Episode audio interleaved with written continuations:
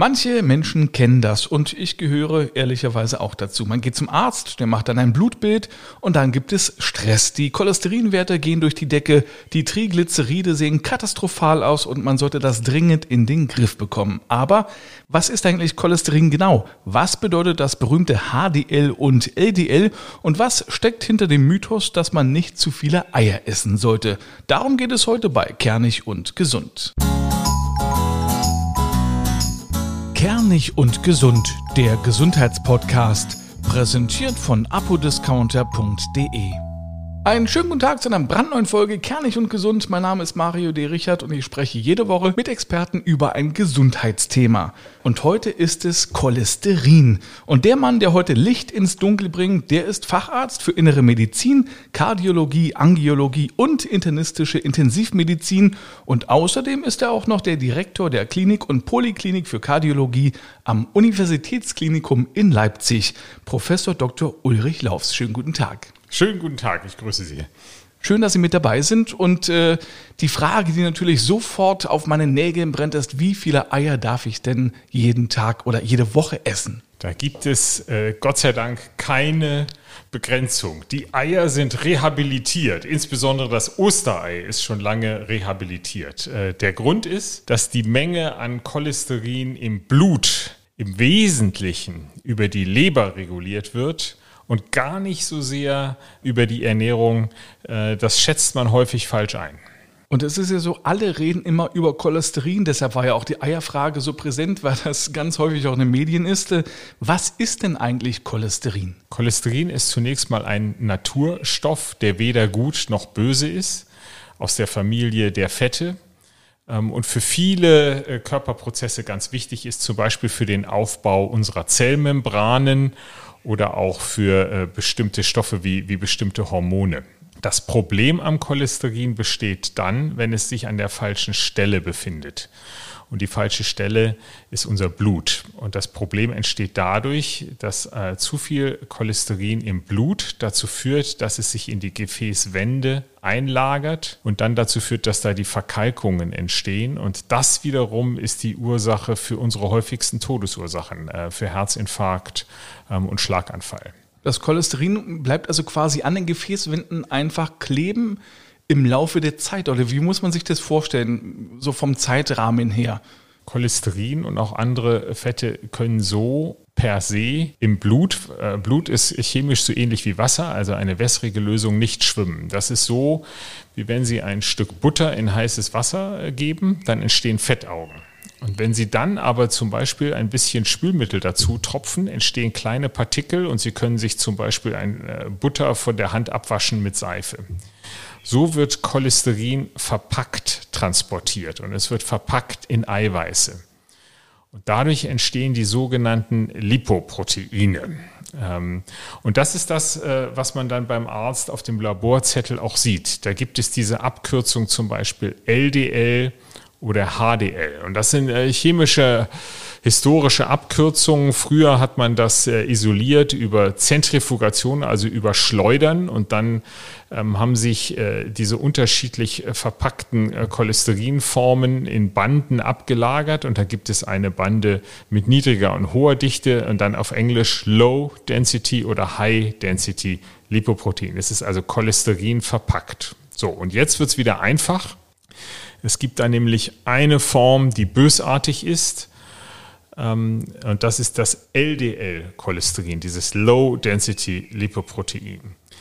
Diese Art der Verpackung führt dazu, ähm, dass sich Cholesterin in die Gefäßwand einlagert. Und da ist es dann tatsächlich so, dass das alleine sowohl notwendig ist für die Entstehung von Verkalkungen, das heißt, ohne dieses Cholesterin kann kein Plaque entstehen. Und zweitens ist es ausreichend. Also wenn nur das Cholesterin erhöht ist, da gibt es bestimmte genetische Erkrankungen, wo das schon im Kindesalter sehr hoch ist. Das alleine reicht aus, ähm, damit solche Plaques entstehen können. Also HDL ist sozusagen das gute Cholesterin oder der gute Cholesterinwert und der sollte im Gegensatz zum LDL erhöht sein. Ist das richtig? Ja, da haben wir im Prinzip ein bisschen in den letzten Jahren äh, eine etwas veränderte Sichtweise. Also es ist richtig, dass diejenigen, die ein niedriges HDL im Blut haben, dass die ein Problem haben. Äh, das ist oft ein Anzeichen dafür, dass etwas im Körper nicht in Ordnung ist äh, mit dem Stoffwechsel oder mit der Entzündung. Das kann zum Beispiel ein Diabetes mellitus sein in vielen Fällen. Ähm, das können auch andere chronisch entzündliche Erkrankungen sein. Was aber überholt ist, und ähm, äh, das ist tatsächlich was, was manchmal auch noch nicht ganz optimal bei den Laborbefunden ist. Ähm, früher hat man gesagt, dass es so einen HDL-LDL-Quotienten gibt und ja. dass man quasi mit einem hohen HDL das LDL in, in, in einer gewissen Weise wettmachen könne. Das ist leider nicht der Fall. Das ist nicht zutreffend. Dieser Quotient ähm, ist tatsächlich überholt. Es geht also um das LDL-Cholesterin.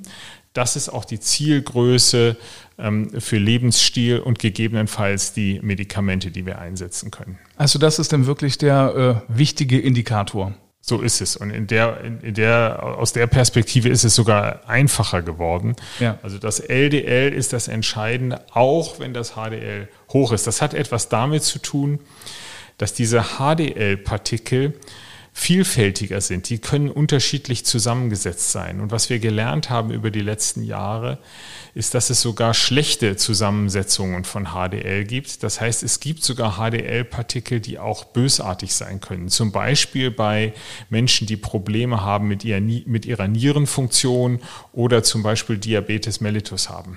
Äh, wozu braucht denn eigentlich der Körper Cholesterin? Wofür ist das gut? Cholesterin ist äh, zum Beispiel ein wichtiger Bestandteil unserer Zellmembranen. Also jede Zelle hat auch selber eine kleine ähm, Cholesterinfabrik. Also jede Zelle ist in der Lage, selber Cholesterin herzustellen und damit die normalen Funktionen vom Cholesterin sicherzustellen. Und das ist wichtig, dass man das sich vor Augen führt, weil wenn wir mit Medikamenten den Cholesterinspiegel im Blut absenken, führt das nicht dazu, dass die normalen gesunden Funktionen vom Cholesterin in den einzelnen Zellen beeinträchtigt werden. Merkt man denn, dass der Cholesterinspiegel zu hoch ist oder kann man es überhaupt bemerken, wenn man nicht unbedingt zum Arzt geht und ein Blutbild macht? Nein, man merkt es nicht. Man könnte vielleicht sogar sagen leider, weil umgekehrt fühlt man sich auch nicht besser, wenn das Cholesterin gesenkt wird. Und so ist es übrigens auch mit den anderen Risikofaktoren für die Gefäßverkalkung, also Unsere Gefäße tun nicht weh, wenn wir eine Zigarette rauchen. Sie tun uns auch nicht weh bei hohem Blutdruck oder hohem Blutzucker. Und da gibt es eine Hypothese dazu, die aus der Evolution stammt. Ähm, es haben sich die Eigenschaften bei uns rausgemändelt, im wahrsten Sinne des Wortes, die für unsere Fortpflanzung wichtig waren. Also das, was zu einer besseren Fortpflanzung geführt hat, hat über die Jahrmillionen dazu geführt, dass es sich als Eigenschaft durchgesetzt hat. Nun, Herzinfarkt und Schlaganfall ist ein Problem des höheren Lebensalters, also der sechsten, siebten, achten Lebensdekade. Für unsere Fortpflanzung aus der Evolution gesehen war wichtig, äh, was hat dazu geführt, dass wir gesund waren mit Geschlechtsreife, also mit 15 bis 20, und was hat dazu geführt, dass wir in der Lage waren, unsere Kinder wiederum zum Überleben zu bringen aus Sicht der Evolution sind wir nach, sagen wir mal, dem 30. Lebensjahr nur noch Esser auf diesem Planeten und für die Evolution überflüssig. Das heißt, das, was dazu führt, einen Herzinfarkt mit 70 oder einen Schlaganfall mit 60 zu verhindern, hat keinen evolutionären Druck aufgebaut. Und vielleicht war es sogar so, bei den Frauen, äh, zum Beispiel, man stellt sich vor, Hungersnot, äh, Kinder müssen gestillt werden. Vielleicht hatten sogar dann junge Frauen mit hohen Blutfetten äh, sogar einen gewissen Vorteil in dieser Stelle. Aber jetzt, heutzutage, hat sich das ja verschoben. Und jeder zweite von uns stirbt eben an den Folgeerkrankungen der Gefäßverkalkung und damit hat das eine neue Bedeutung. Auf welche Lebensmittel sollte man denn eher verzichten oder ja, weniger davon essen? Also in Bezug auf das Cholesterin und das LDL-Cholesterin muss man noch einmal festhalten. Es geht uns als Ärzte ja nicht darum, eine Zahl auf einem Zettel zu behandeln, sondern wir wollen Herzinfarkte und Schlaganfälle verhindern und dass es den äh, Menschen gut geht. Deshalb ist Lebensstil an erster Stelle körperliche Aktivität und an zweiter genauso wichtiger Stelle das Nichtrauchen, die Basis jeder Therapie. Auch eine gesunde Ernährung hat einen hohen Wert.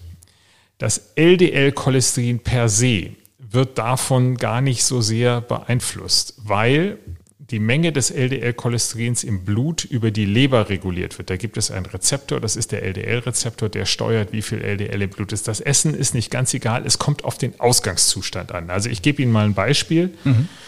Wenn wir jemanden vor uns haben, der sich nur aus der Fritteuse ernährt und vor dem Bildschirm sitzt, und derjenige stellt seine Ernährung um und wird körperlich aktiv, dann wird auch das LDL runtergehen.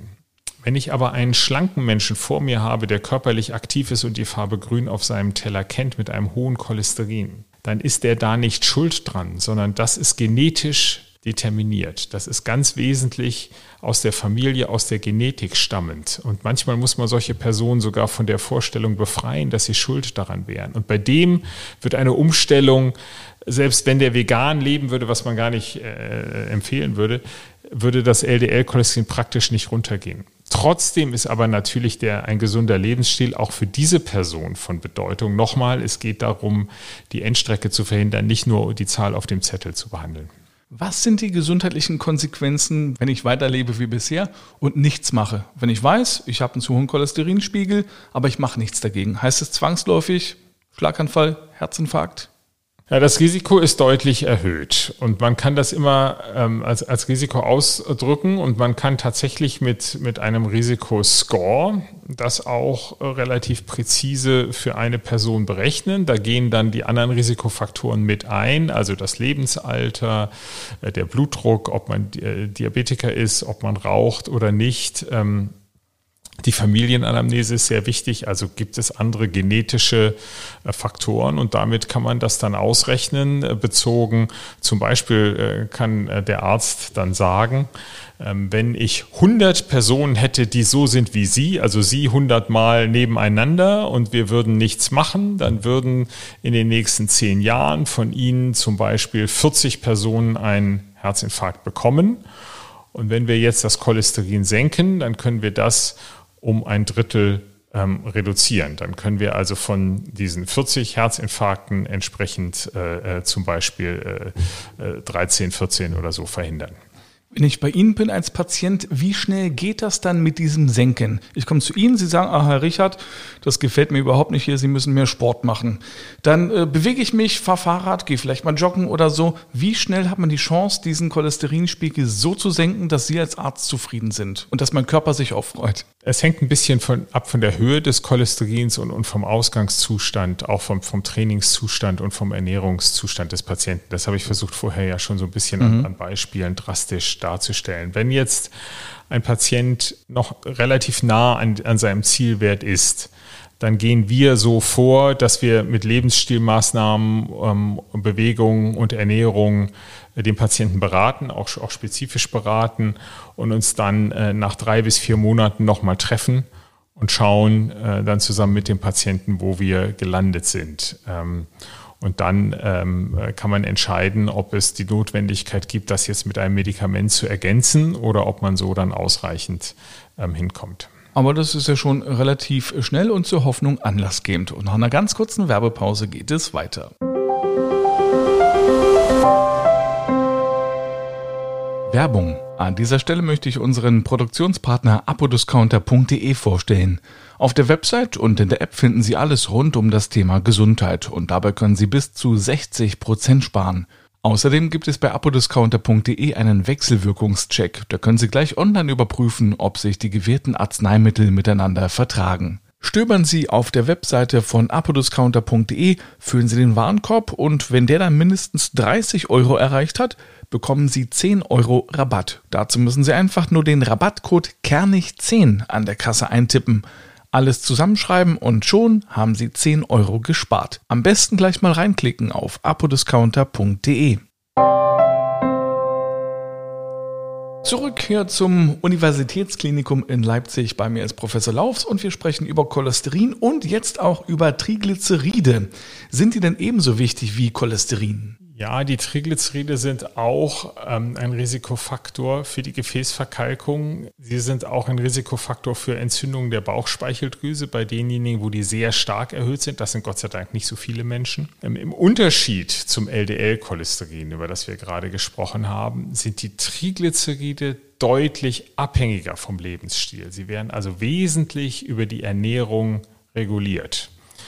Sie sprechen insbesondere auf die sogenannten schlechten Kohlenhydrate an. Wenn man also genetisch aus der Familie kommt, die Veranlagung dazu hat, hohe Triglyceride im Blut zu haben und auch schnelle Triglyceridanstiege, dann reagiert man sehr sensibel zum Beispiel auf Alkohol. Das ist ein ganz häufiger Punkt. Also häufige Konstellation ist, dass auffällt beim Arzt sehr, sehr hohe Triglyceride und das ist dann vielleicht getriggert gewesen durch einen Grillabend, ähm, wo man äh, viel gegessen hat und auch viel getrunken hat. Umgekehrt ist es da so, dass man ähm, gemeinsam auch Erfolge feiern kann, weil Ernährungsberatung, körperliche Aktivität dazu führen kann, dass man an der Stelle ähm, nicht mit den klassischen Medikamenten, sondern eben durch Lebensstil viel erreichen kann, was die hohen Triglyceride angeht. Welche Funktion haben denn eigentlich die Triglyceride im Körper? Das sind auch Transportformen für äh, Fettsäuren. Ähm, was ist denn eigentlich eine Hypertriglyceridämie? Naja, das ist einfach jetzt dieses medizinische Wort. Hyper heißt immer viel. Ne? Ja. Äh, viel Triglyceride, EMI ist Blut, also viele Triglyceride im Blut.